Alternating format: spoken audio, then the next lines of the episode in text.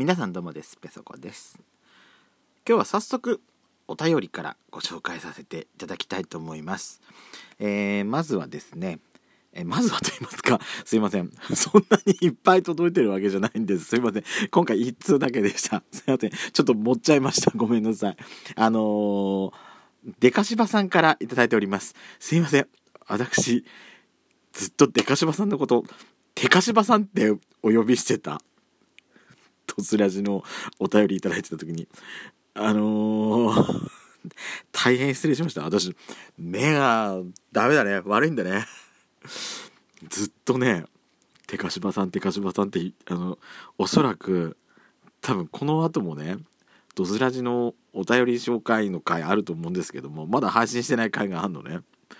ずっとデカシバさんって言ってると思う。あ、テカシバさんって言ってると思う。本当に、本当にごめんなさい。まずは、まず謝らせていただきます。では、メッセージをいただいてますんで、ご紹介したいと思います。えペソコさんの底こなネタが私のツボに、えー、高確率ヒットしてヒットです。応援しておりますということで、えー、サンクスギフトと一緒にお便りの方いただいております。大変ありがとうございます。ねえ、私のね、ね私のネタなんてね、もう本当にね、狭い範囲なんですよ。狭いもう本当に狭いの。あの私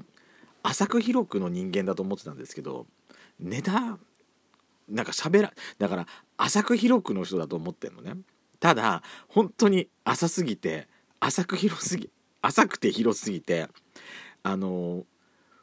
身についてるそのなんつうの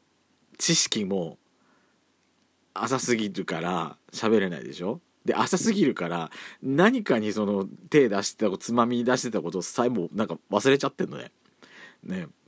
本当ね浅く広くっていいことだと思うのいろんなことに興味出して、まあ、どいろんなことにねなんか、あのー、興味持ってさあこうやってなんか知りたいこれ知りたいああやってみたいこれやってみたいってやるのいいんだけど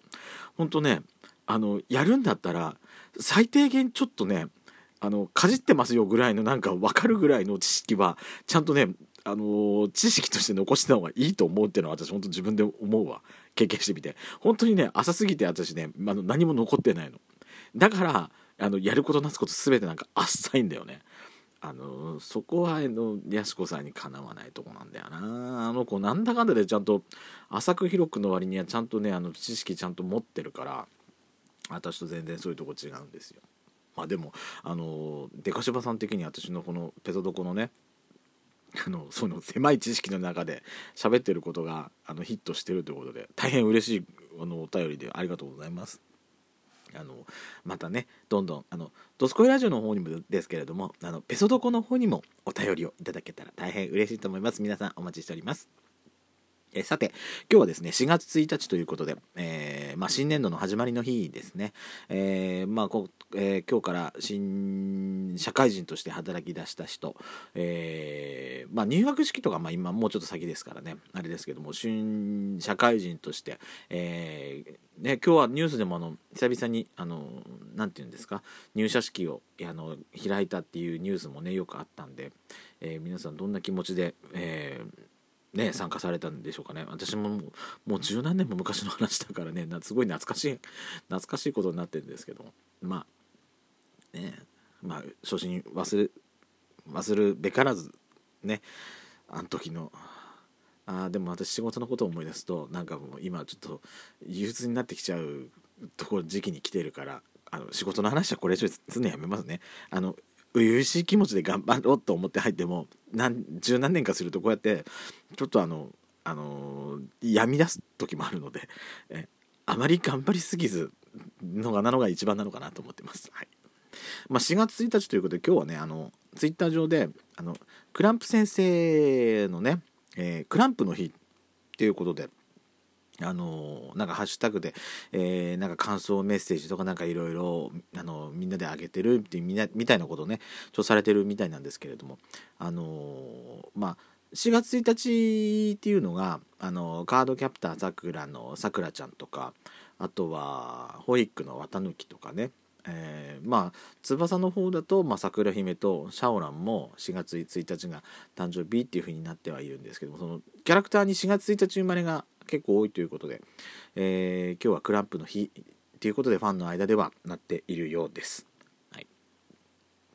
ね、クランプの思い出っていうと私はやっぱりそうね一番最初に出会ったマジックナイトレイヤースがやっぱ一番思い出深い作品まあこれは前に「ドスコイラジオ」でも話はしたんで、うん、あのやっぱねあの絵力とねまああのとあの頃ってほら絵力も強いその強めの感じだったじゃない？目の描き方とか。だとバトルものだったりしたし。でそれとあのなんかギャグっぽいところ。キャラクターがデフォルメされてたりとか。あとはさモモコナに代表されるあのあのマスコットキャラクター。あれが可愛くてやっぱすごいドハマりしただからモコナは私の中でクランプ作品の中のあのここのマスコットキャラクターっていうのがもうあの定番なんですよ。まあ、ケロちゃんがいたりとかうさぎさんとかイオリョギさんとかいたりしますけども私の中ではもうモコナとモコナもどきがもう私の中でのね、えー、筆頭株主っていう感じです大好きなんです。まあえー、まあ、ドスコイラジオの方でもねおいおいこの話は、まあ、クランプ先生やっちゃんもクランプ先生の作品が大好きだからねあのおいおい話はしたいと思いますけどまあそういや今月だよねもう。ホリックの実写版が映画公開されるっていうんであのー、なんていうのそのイメージ写真見たけどすごいいいよね。あのあでやかな感じ？すごいホリックの世界観がすごいなんかもう表されてて見たいわって思わせてくれる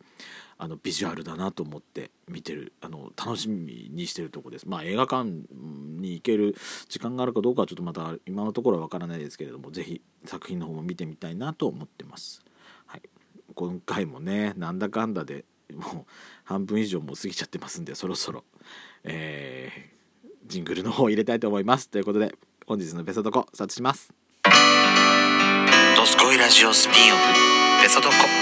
ベソコのそこそこ。